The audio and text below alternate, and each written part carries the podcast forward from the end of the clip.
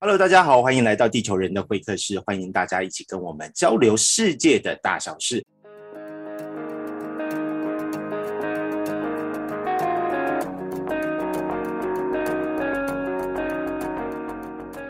我是地球人彭光伟，今天我们要来讲讲在乌俄战争之下，对于俄罗斯或是莫斯科当地的生活到底有什么样的冲击。因此，我们今天就有邀请到一位来宾来跟我们一起聊一聊当地的生活，这个战争给他们带来什么样的影响。我们来欢迎现在人正在莫斯科的 Lara 吗？可以跟我们自我介绍一下吗？Hello，Hello，地球人好，各位大家好，我是 Lara，我现在人正在莫斯科。那从乌俄战争开始之后跟之前，我大概目前在这边是半年的时间。哦，那 Lara 可不可以告诉我们，你为什么会在莫斯科？现在，嗯，因为我先生是俄人，俄罗斯人，俄人是俄罗斯人，对，俄罗斯人。我是正大文系毕业，那我之前就有在莫斯科工作过六年，在二零零五到二零一零这这段时间，那后来就离开了嘛。去年会再回来，是因为我先生工作的关系，所以我们本来打算要在这边待一两年，然后也让两个小孩认识一下自己爸爸的这个家乡，无论是语言或是文化。是的，是的。但是可能 这次会认识的时间就不会有预期的长啊。那因为乌俄战争的原因，哦、我们也可能过两个月就会离开。哦，所以乌俄战争对你们影响，整个生活冲击算蛮大的吗？要看从哪一个角度去看这件事。确实，它对我们家整个 plan，我们整个计划都改变了，所以这方面的影响是很大。但是如果说日常生活的话，我是觉得还 OK。因为我们现在从各国媒体甚至台湾媒体上来看这个乌俄战争的报道啊，就是有很大的篇幅是在讲说，在战争之后，俄罗斯遭到西方国家的经济制裁啊，导致整个俄罗斯人民的生活变得非常不方便，包括汇钱呐，或是有很多西方国家的一些连锁店，他们不愿意再卖东西给俄国人了，像麦当劳要撤出俄罗斯啊，这这些东西，你自己。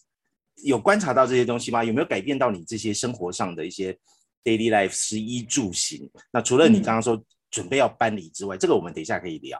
在食衣住行上面，你有观察到什么样的改变吗？我们先从大概在台湾媒体里面最被关注的就是麦当劳要说拜拜，星巴克也要说拜拜的这件事情来说好了。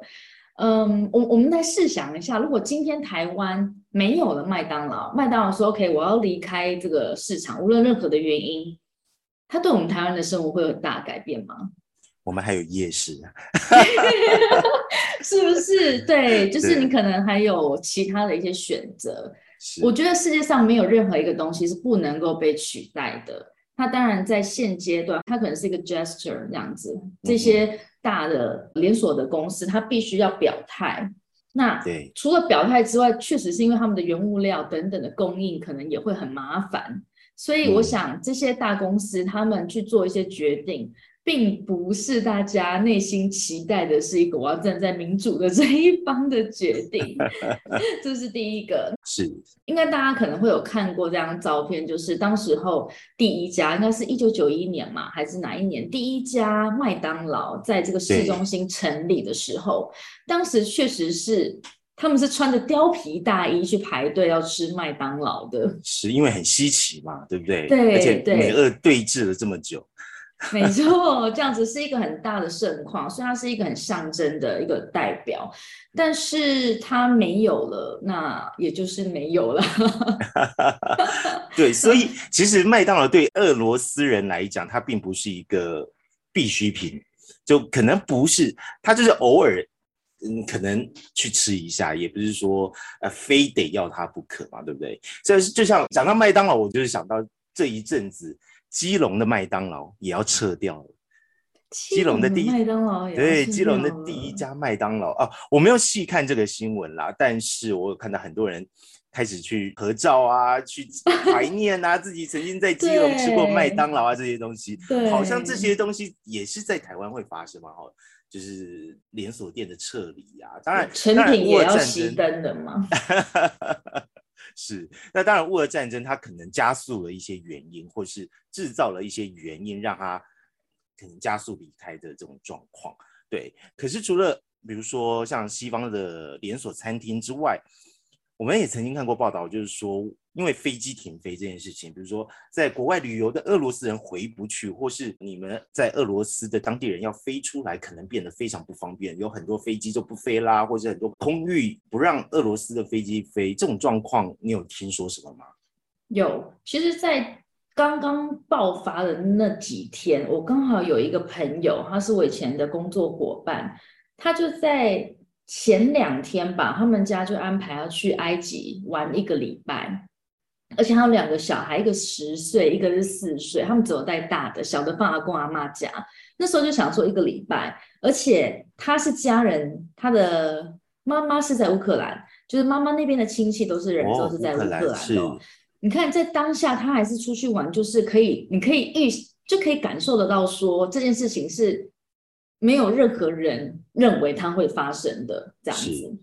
那后来他是到了那边之后，哎，隔了几天才忽然看到了新闻，然后就就整个当然就非常非常的惊讶这样。后来他们在那边滞留了快一个月才回得来。就是班机一直不断的取消，是，然后可能已经连续好几次，就四次都到了机场，然后在那边等，然后班机一直取消，就只好再回饭店这样子，然后最后好像是三个礼拜左右才回来。这是在当下，就是在三月初的时候就发生的。那一直到现在呢，现在就是嗯，跟欧洲之间的班机都必须要透过伊斯坦堡。或者其他地方去做转机才能够去欧洲，对。但是如果说是直飞的，对对对，过去是很多很多很多的直飞，那现在当然就是班机就大乱，嗯，所以很多人都是一直在找说有什么方法可以不要就是转到一个天荒地老啊 这样子。那这个确实是有这样的问题。嗯哼，OK。所以您刚刚说你跟你先生。正在计划说，你们家庭要准备，因为乌俄战争的关系，要必须搬家。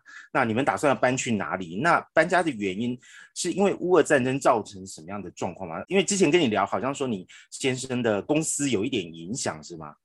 对，两个层面来说，以民生，就是我们家人家庭，如果说单就生活，其实是没有任何的改变的。我们一样上课，我们一样就是去。这边的类似像美食街吃东西，或餐厅，或者采买，这些完全都没有受到任何的影响，然后就是很 routine 这样子。那会决定离开的原因是因为他的公司，因为我觉得会不会影响到俄罗斯人或者俄罗斯的公司，这完全取决于这家公司它是做什么的。如果他今天就是跟国外是在做贸易。有，那确实，这个 SWIFT code 被禁掉之后，很多的钱就是很难进也很难出。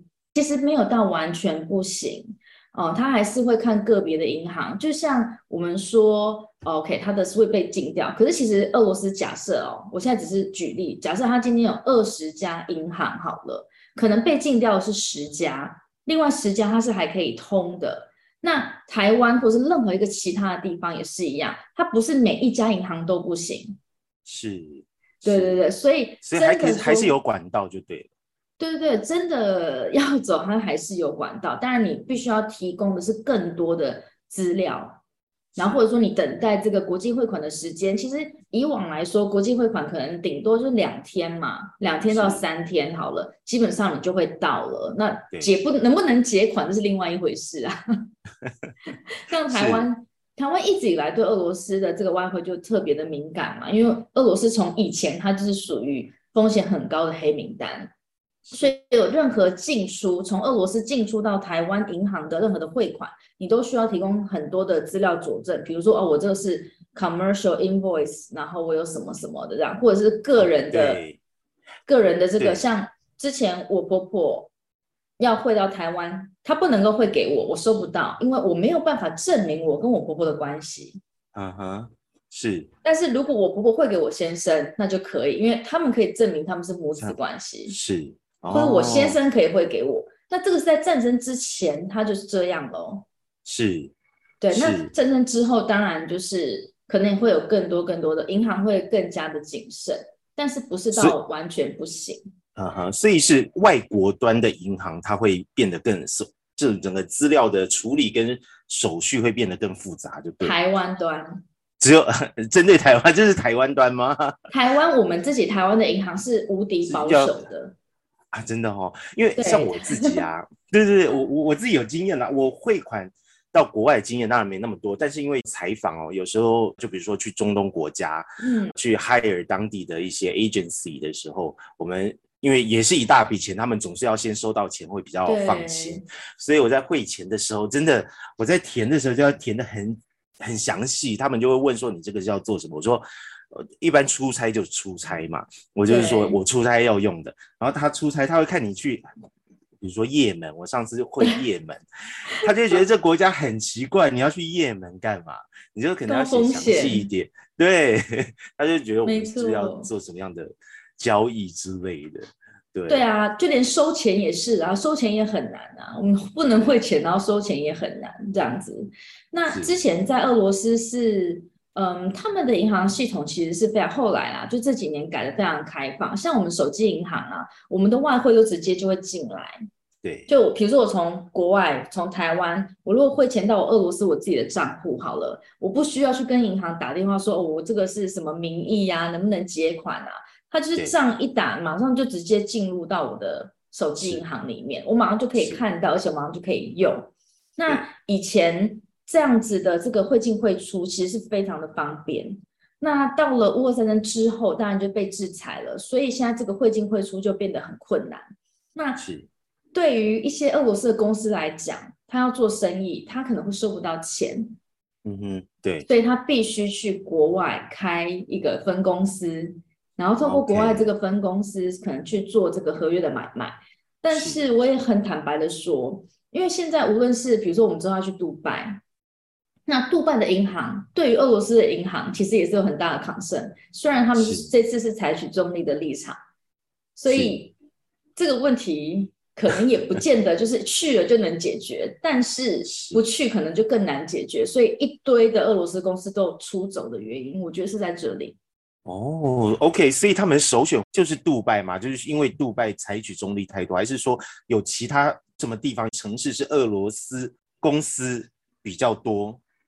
看产业，像资资源类的，基本上就是在杜拜了。第一时间就是俄罗斯比较大的，无论是矿业、铝矿、石油业等等的这些大公司，就已经都已经到杜拜了。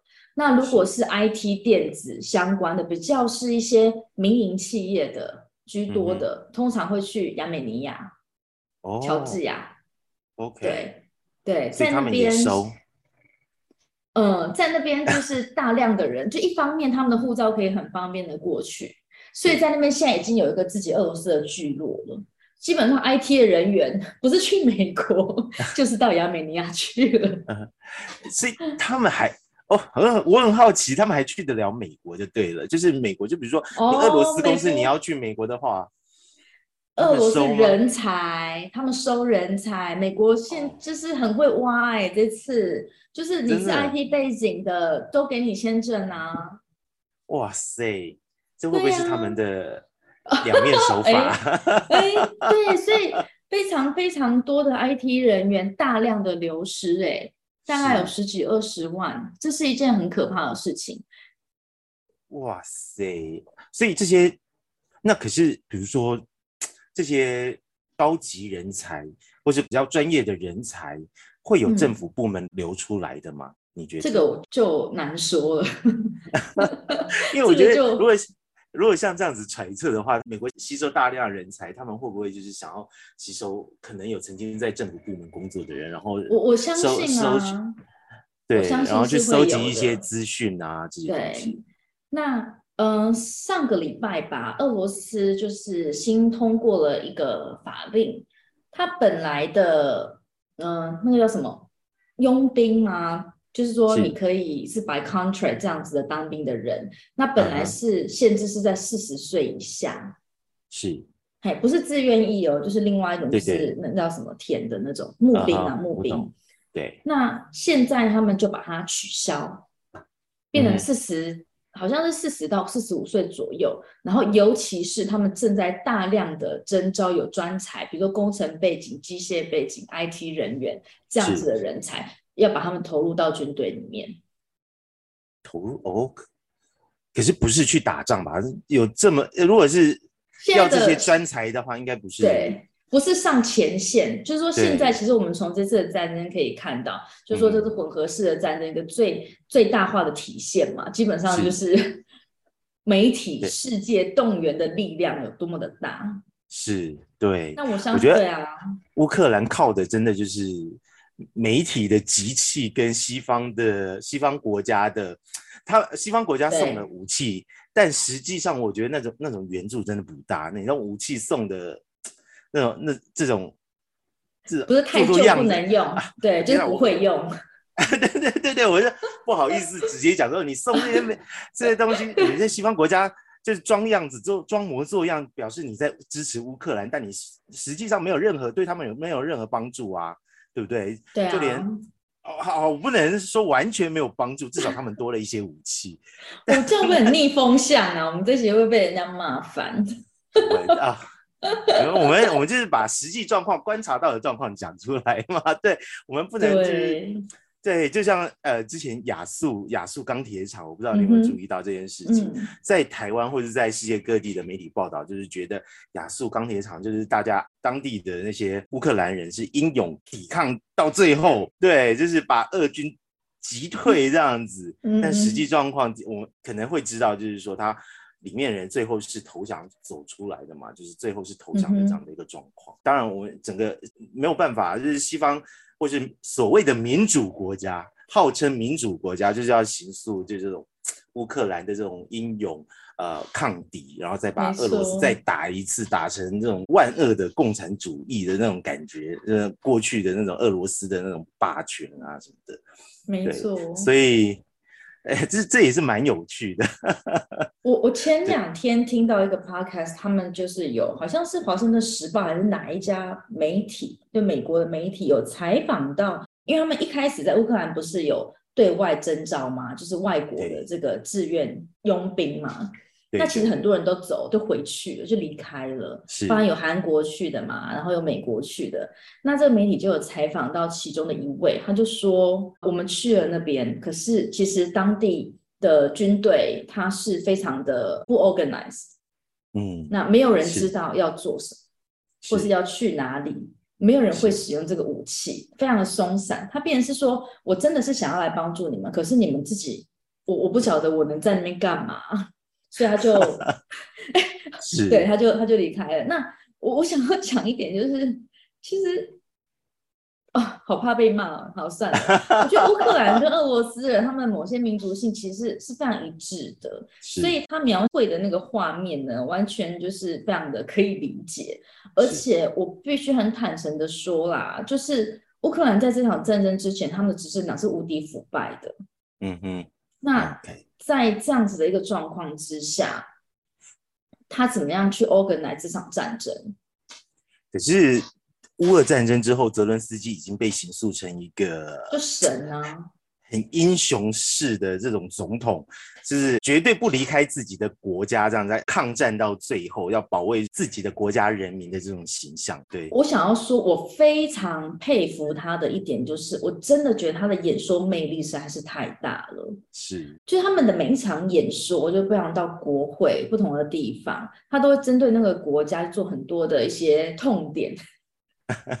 痛点说说，我觉得这是我觉得好厉害的地方，也是能够让乌克兰居然可以小虾米对抗大金鱼撑这么久的一个很大的原因。我我自己认为啦，是。但是除了这个，就是除了这个气势之外，那下面那个真正的操作的形式到底是怎么样？我们当然外人就对，因为我们也没有 实。没有实际在现场采访，我们也没办法去揣测啦。说实在，但就是从整个媒体形象，就是媒体塑造的这整个氛围啊状况来看，我自己是觉得他们就是有一种在，我我们说造神这种感觉。对，你看从从台湾的例子就知道，有哪一个造神最后没有死得很惨的。好，画照这这这不好举例，不好举例，对对对对，不好举例。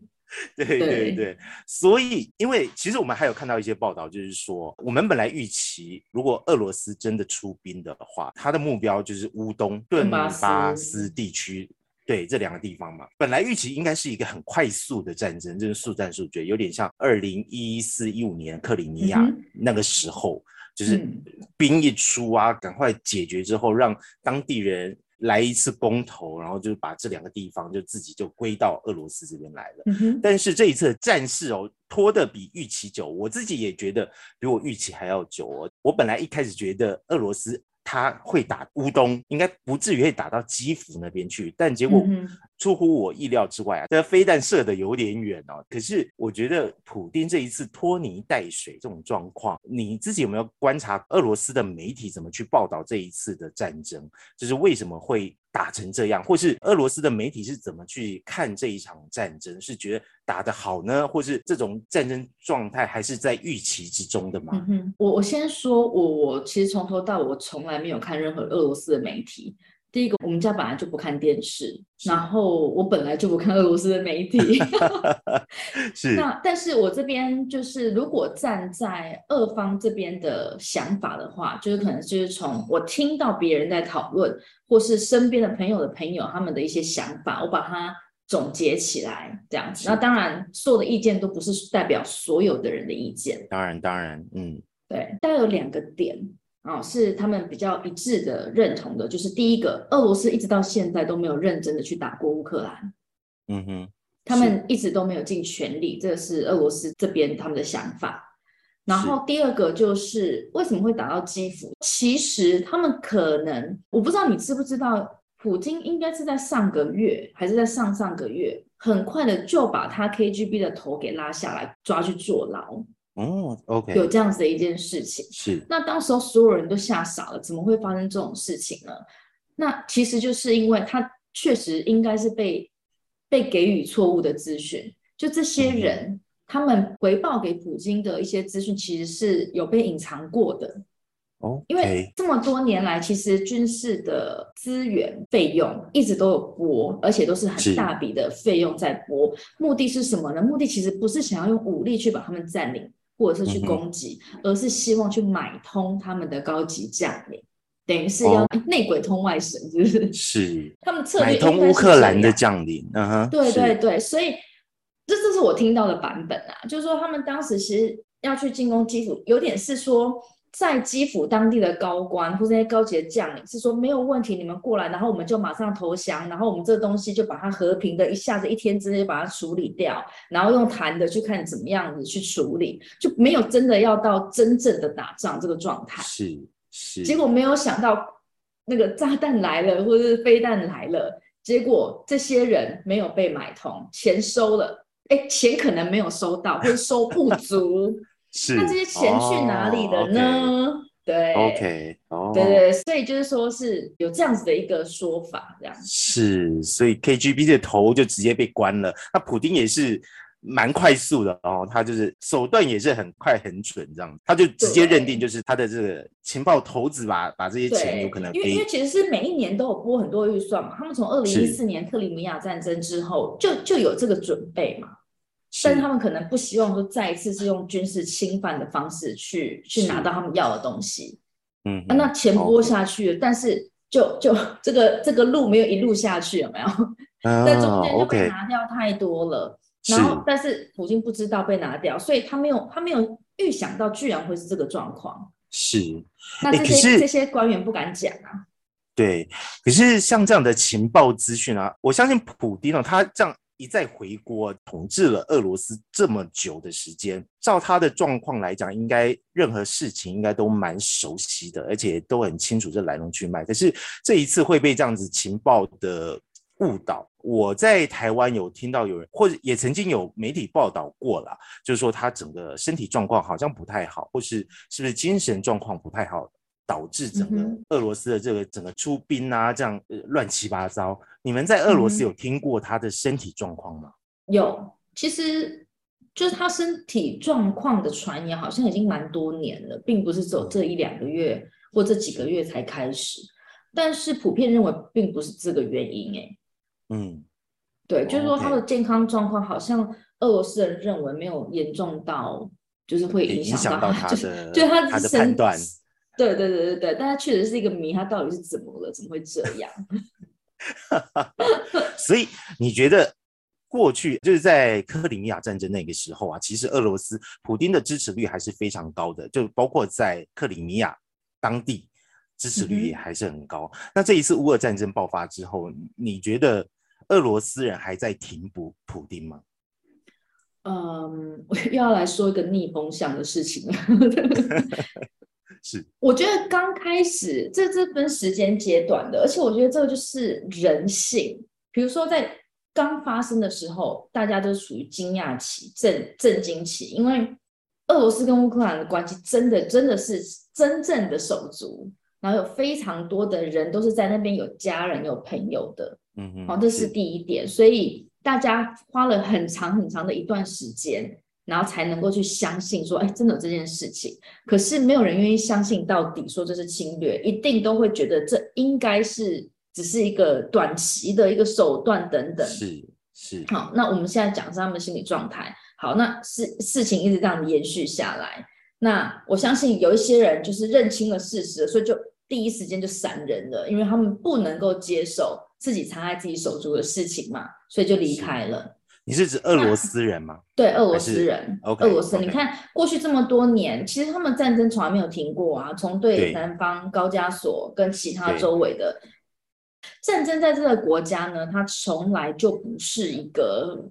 不会发生的事情嘛。是，那也没有人曾经有这么强烈的反应，嗯对，一直直到这一次就忽然间离开，那这是一个很大的一个转折点。那留下来的人呢，他不见得是赞成。其实留下来的人，我相信很多人不希望看到这个情形，可是他走不了啊，不是嗯所有的人说走就能走啊。这倒对不是对？对对你，我们去试想一下，我们自己的国家如果真的受到什么状况的时候，我是不是可以买一张机票就走呢？买一张机票很简单，问题是你要走去哪里？你要在哪里才有生活，才能够安 顿？讲到这个，如果台湾被打的话，我应该就是走不了的人，对，就是这个没办法，想走就走。对对，真的不是说我今天他说为什么你们还留在那边，代表你们很支持他吗？不是这样的，真的不是。我们设身处地的去想一想，今天我们能够这样子走吗？那留下来这些人，请问你，你要他怎么办？他内心继续郁闷吗？继续愤恨吗？到最后，这种郁闷愤恨，他必须转为接受，因为现在国外已经停止了这边的一切了。嗯，现在全世界的人就说你们俄罗斯人就是坏人，他留在这边的人，那他怎么办？他想出去，可是外面的人不接受他，那他留下来，他是不是慢慢的他也必须去接受说，好啊，那我们现在就是留下来，那我是不是就我没有选择，我只能爱国了，我只能继续支持了。是其实我觉得我是看到他们的这个心理的这种转换，包含上个礼拜我们家可能就是也有朋友来，那在同一个家人里面，他们就会有不同的想法跟意见。嗯，可是你可是以一定对，你可以听得出来，就是从刚开始发生过程一直到现在，其实很多人是他已经他必须他只能接受，他只能变得更爱国，要不然他怎么办？嗯哼，那是其实有很多在，尤其是在欧洲的，嗯，有一些就是可能是跟俄罗斯，就俄罗斯血缘呐、或者俄罗斯的朋友，其实在这几个月在国外不是很好过。嗯哼，会被有点像歧视这样子，对对对是是这样子吗？对啊，是就是他们会觉得哦，你是俄罗斯人，你就是就是攻攻攻打别人的国家的这个地方的人，坏人，你就是坏坏人。对，对啊，哦如果不是你们支持你们的，对，如果不是你支持你们的总统，他也是你们选出来的啊，所以那怎么会这样呢？可是是这个，如果我们被二分法，当然是会这样。然后现在的社会就是很极端的二分法，整个世界都是这样。好像真的是这样子哈。嗯对，所以这乌俄战争现在我们看起来，当然没这么全面的，不会说整个乌克兰都笼罩在战争气氛，然后整个战场也已经往东边移了。可是什么时候真正能够结束，好像也看不到一个时间点呢。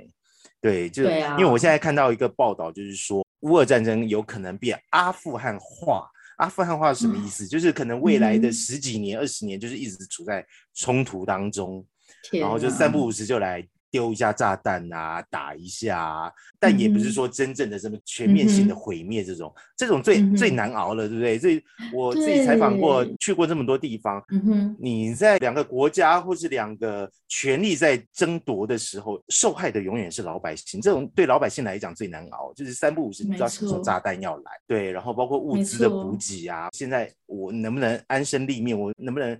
我这个房子明天还在不在都不知道，对不对？就是没有希望，没有未来，那要怎么过？好，我们就是希望，不过也不用那么悲观啦。对对对，我在想，对对对，不然太悲观了。如果现在西方国家继续给俄罗斯一些压力的话，也许看起来，如果俄罗斯愿意上谈判桌的话。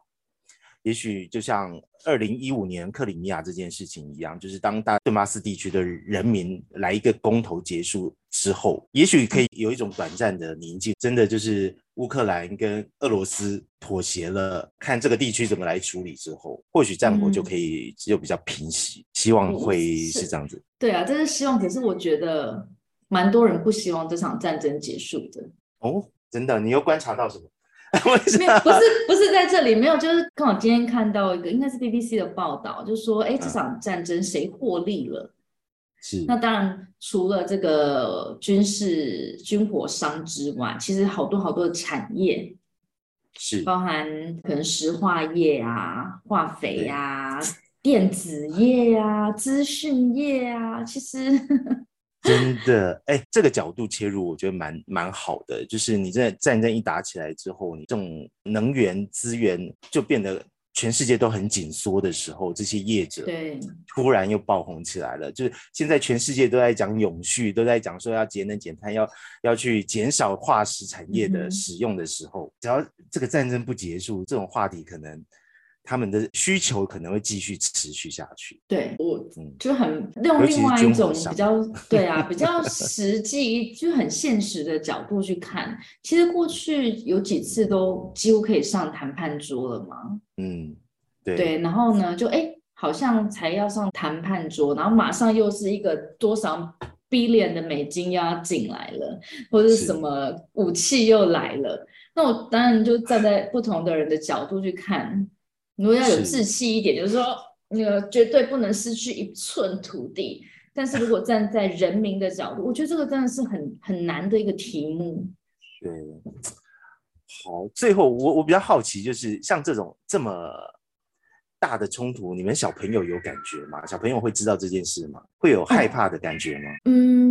知道，他们知道。一方面是我们就在 我们就在其中的一个国家的现场嘛，对，所以这个学校肯定同学之间都会讲的。是，但是其实学校老师是不讲的，老师是哦，真的不方便说嘛。嗯哼。不过要讲一下，我们小朋友在这边并不是读 local 的学校，他们是念国际学校。国际学校是。对。然后再加上，因为我本来就是在教国际观，哎，打个广告，五岁都要懂得国际观。是，所以这是课程吗？还是？对，五岁都要懂得国际观是我的频道，然后他也是，就是我在教小朋友去认识这个世界，所以我们本来就是也都会提到。那我们家小朋友比较特别，是因为他们毕竟有一半的血缘是俄罗斯。那在以前，尤其是哥哥，他是非常。以就是他是部分的俄罗斯为傲的，可是这次事件发生之后，他就反而就不希望是自己是俄罗斯人哦，真的，所以他有感受到压力，因为他也是觉得这是不对的事情嘛。嗯，是对，所以他的内心的那个一个小朋友，他其实没有办法去去理解到非常多的面相，可是他就是很直觉这样子一个感受，和 这样子一个过程是。那你要怎么告诉他呢？你怎么跟他解释这一场冲突呢？如果他他问你的话，他有曾经问过你什么吗？有啊，我们其实是会讨论的。那我觉得蛮幸运的，就是但这是不幸中的大幸。对我们家来说，就在这场冲突发生的时候，我们人在俄罗斯，所以他比较可以去分辨说，俄罗斯的人跟政府这是两件事情。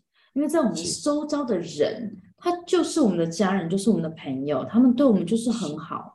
他们并不是那个万恶的、邪恶的恶势力。是没错。如果今天我们不是这个时间点在这里，我们是在台湾，那它跟这个地方距离是拉大的。就像现在大部分台湾人在台湾去看俄罗斯，其实比较难。我相信有一些人蛮理智的，他可以知道说政权跟人民这是两件事。可是也有非常多的人是 whatever，就是混为一谈。那如果我们人是一直都在台湾，可能就会比较被这个氛围所影响到。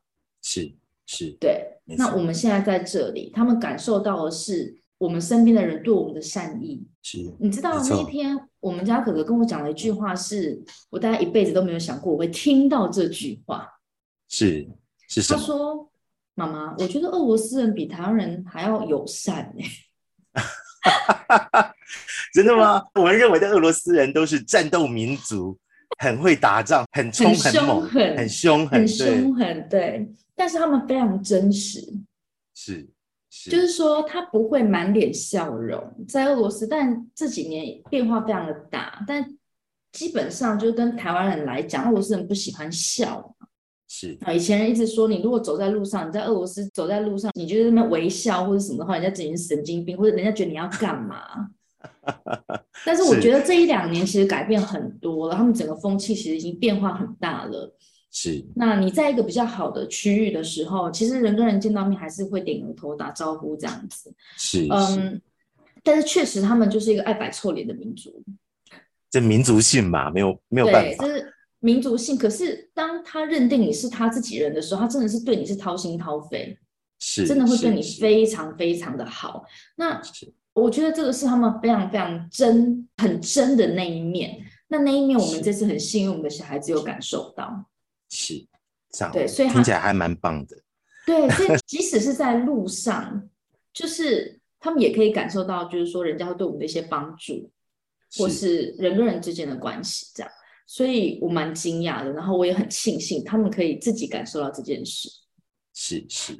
没错，这样看下来就是希望大家，就是因为媒体的这样子大幅报道，而且媒体其实有很多是已经有既定立场的啦。然后就是他们可能希望帮哪一边，其实你透过他持续的报道就可以知道他的立场是什么样子。所以我会希望所有的乐听者啊，所有的观众，不管是听众也好，可以比较能够站在理性的角度去观察这件事情哦。其实。这是两个国家之间的冲突，没错，但是不要其他人，对不对？一些俄罗斯其实有很多非常善良的人，他们真的也不希望这件事情发生。对，好啊，我们非常谢谢今天 Lara 来跟我们聊一下，这是就是在乌俄战争之下，他们在莫斯科的观察，而且是在第一现场的观察整个气氛跟氛围。希望未来。啊，还有机会来听听看你对于俄罗斯文化的这些了解，跟有哪些角度是我们台湾人可能比较少接触到的？除了战斗民族之外，非常乐意，非常乐意。好哦，非常感谢 Lara，也谢谢大家的收听。我们今天节目就到这边啦，拜拜。好，谢谢，拜拜。